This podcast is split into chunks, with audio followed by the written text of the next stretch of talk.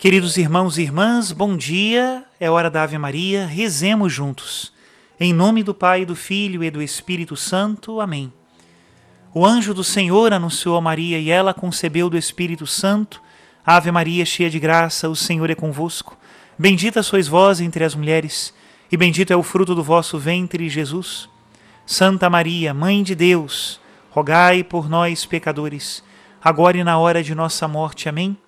Eis aqui a escrava do Senhor, faça-se em mim segundo a vossa palavra. Ave Maria, cheia de graça, o Senhor é convosco.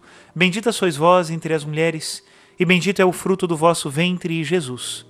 Santa Maria, Mãe de Deus, rogai por nós, pecadores, agora e na hora de nossa morte. Amém. E o Verbo de Deus se fez carne e habitou entre nós. Ave Maria, cheia de graça, o Senhor é convosco. Bendita sois vós entre as mulheres, e bendito é o fruto do vosso ventre, Jesus. Santa Maria, Mãe de Deus, rogai por nós, pecadores, agora e na hora de nossa morte. Amém. Rogai por nós, ó Santa Mãe de Deus, para que sejamos dignos das promessas de Cristo. Oremos.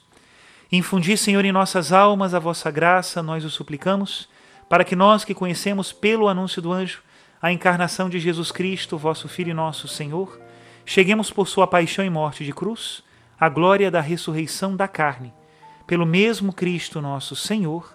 Amém. Em nome do Pai, do Filho e do Espírito Santo. Amém. Queridos irmãos e irmãs, chegamos à última catequese do Papa Francisco sobre o discernimento. Ele está nos falando sobre as ajudas para o discernimento e hoje nos falará sobre o acompanhamento espiritual. Diz assim: Antes de começar esta catequese, gostaria que nos uníssemos a quantos, aqui ao lado, prestam homenagem a Bento XVI e dirigir o meu pensamento a ele, que foi um grande mestre de catequese. O seu pensamento perspicaz e gentil não foi autorreferencial, mas eclesial, pois sempre quis acompanhar-nos ao encontro de Jesus. Jesus, o crucificado, ressuscitado, o vivente e Senhor, foi a meta para o qual o Papa Bento nos conduziu, levando-nos pela mão. Que ele nos ajude a redescobrir em Cristo a alegria de acreditar e a esperança de viver. Com esta catequese de hoje, concluímos o ciclo dedicado ao tema do discernimento e fazemos-lo completando o discurso sobre as ajudas que podem e devem nos sustentar, sustentar o processo do discernimento. Uma delas é o acompanhamento espiritual importante, sobretudo, para o conhecimento de si, que, como vimos, é uma condição indispensável para o discernimento. Olhamos-nos no espelho, sozinhos, nem sempre ajuda, pois podemos alterar a imagem. Ao contrário, olhar no espelho com auxílio de outra pessoa, e isto ajuda muito, pois o outro nos diz a verdade, quanto é verdadeiro, e assim nos ajuda. A graça de Deus em nós trabalha sempre na nossa natureza. Pensando numa parábola do Evangelho, podemos comparar a graça com a boa semente e a natureza com o terreno. Em primeiro lugar, é importante dar-se a conhecer, sem ter medo de compartilhar os aspectos mais frágeis, onde nos descobrimos mais sensíveis, fracos ou receosos de ser julgados. Dar-se a conhecer, manifestar-se a si mesmo a uma pessoa que nos acompanhe no caminho da vida não que decida por nós, não é isso, mas que nos acompanhe, pois a fragilidade é, na realidade, a nossa verdadeira riqueza. Somos ricos de fragilidade, todos nós.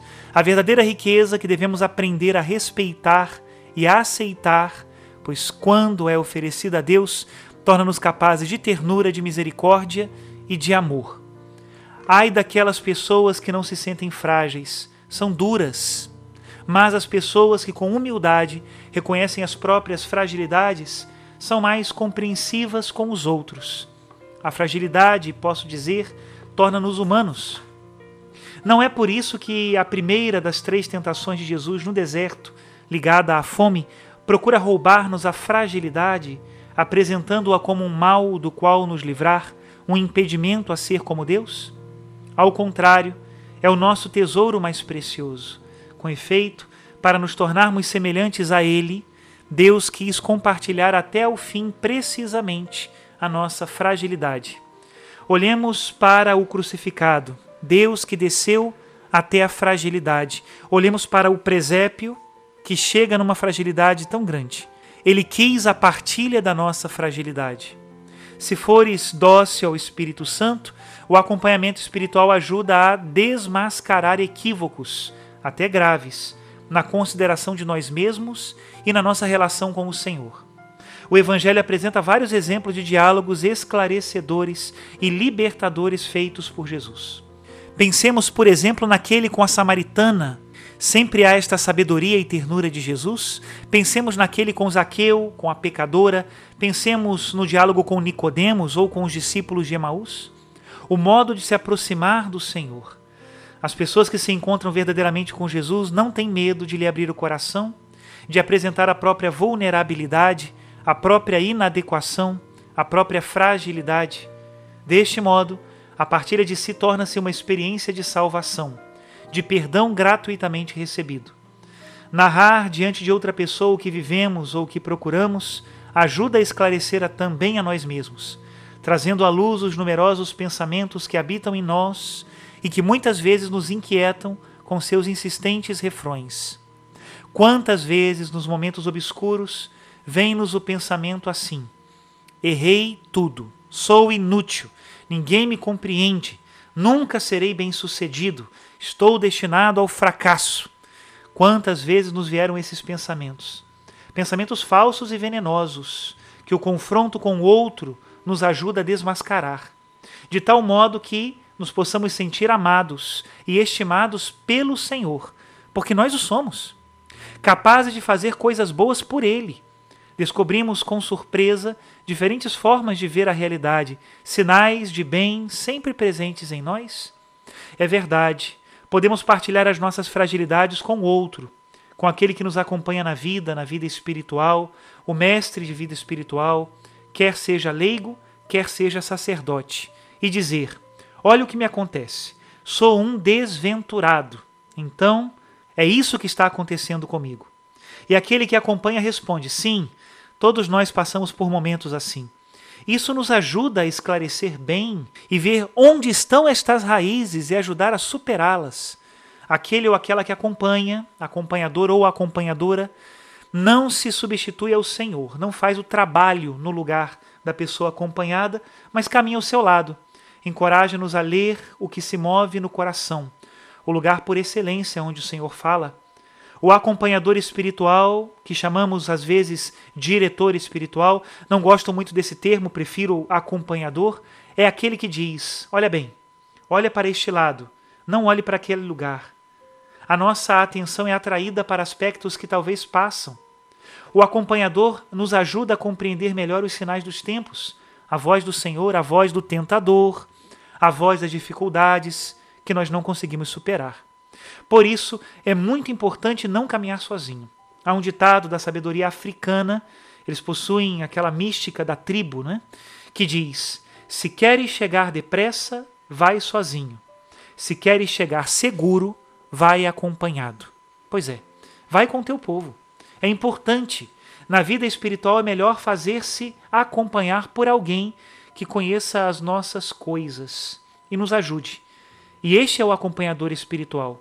O acompanhamento pode ser frutuoso se de ambos os lados experimentamos a filiação e a fraternidade espiritual.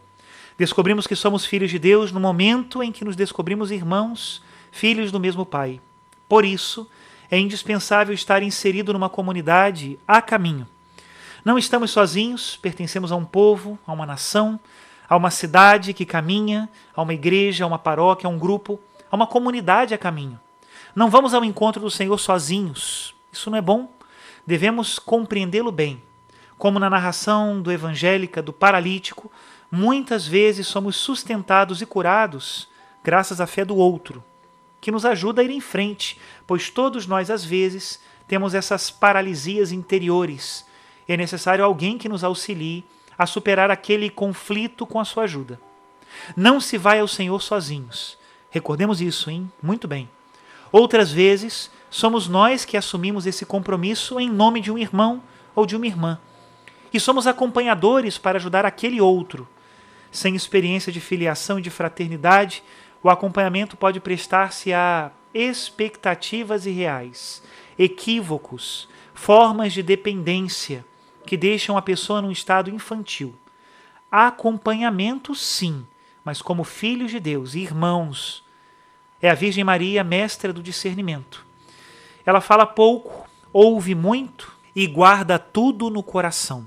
Essas três atitudes de Nossa Senhora, falar pouco, ouvir muito e guardar no coração. As poucas vezes que fala, deixa marca. Por exemplo, no Evangelho de São João, há uma frase muito curta pronunciada por Maria, que é uma exortação para os cristãos de todos os tempos: Fazei o que ele vos disser. É curioso. Certa vez ouvi uma senhora idosa muito boa, muito piedosa, não tinha estudado teologia, era muito simples. E ela me disse: O senhor sabe qual é o gesto que Nossa Senhora sempre faz? Eu disse que não sabia.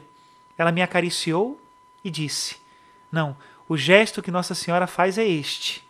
E esticou o dedo indicador. Eu não entendi e perguntei: O que significa? A senhora respondeu: Ela sempre indica Jesus. Que coisa linda! Nossa Senhora é aquela que nada detém para si e aponta para Jesus. Fazer o que Jesus nos disser, assim é Nossa Senhora. Maria sabe que o Senhor fala ao coração de cada um e pede para traduzir esta palavra em ações e em escolhas. Ela soube fazê-lo mais do que ninguém e, com efeito, está presente nos momentos fundamentais da vida de Jesus, especialmente na hora suprema da morte e da cruz. Amados irmãos e irmãs, concluímos esta série de catequeses sobre o discernimento. O discernimento é uma arte, uma arte que se pode aprender e tem as suas regras próprias. Se for bem aprendido, ele permite viver a experiência espiritual de forma cada vez mais bonita e ordenada. O discernimento é, sobretudo, um dom de Deus que deve ser sempre pedido, sem jamais presumir ser perito ou autossuficiente nele. Senhor, concede-me a graça de discernir os momentos da vida, o que devo fazer, o que devo compreender. Dai-me a graça de discernir e concedei-me a pessoa que me ajude a discernir. A voz do Senhor pode ser sempre reconhecida, tem um estilo único. É uma voz que pacifica, encoraja e tranquiliza nas dificuldades.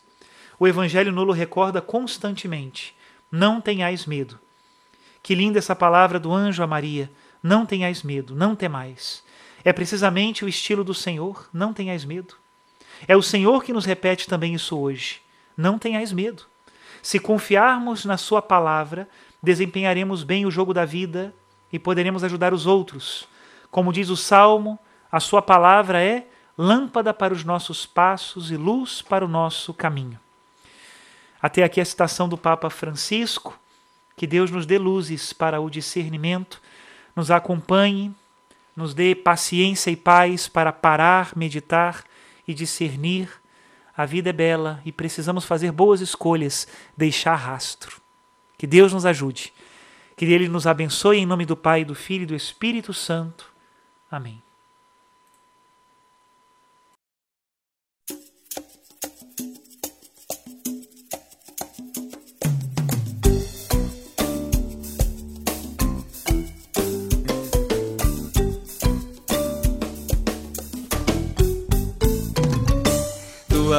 Palavra é luz no meu caminho, luz no meu caminho, meu Deus.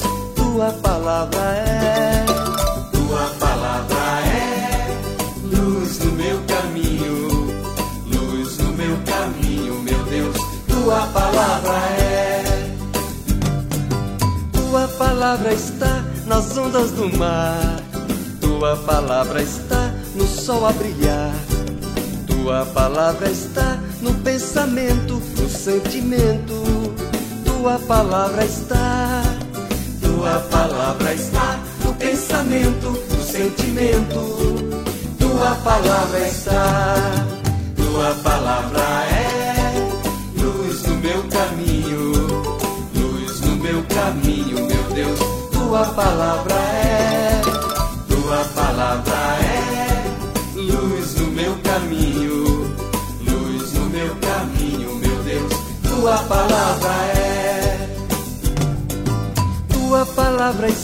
no som do trovão. Tua palavra está no tom da canção. Tua palavra está na consciência e na ciência. Tua palavra está, tua palavra está na consciência e na ciência. Tua palavra está, tua palavra é luz no meu caminho, luz no meu caminho, meu Deus. Tua palavra é, tua palavra é luz no meu caminho, luz no meu caminho, meu Deus. Tua palavra é. Tua palavra está na beleza da flor. Tua palavra está na grandeza do amor. Tua palavra está na liberdade, na amizade. Tua palavra está. Tua palavra está na liberdade, na amizade. Tua palavra está. Tua palavra é luz no meu caminho, luz no meu caminho, meu Deus. Tua palavra é. Tua palavra é luz no meu caminho, luz no meu caminho, meu Deus. Tua palavra é, tua palavra é, tua palavra é.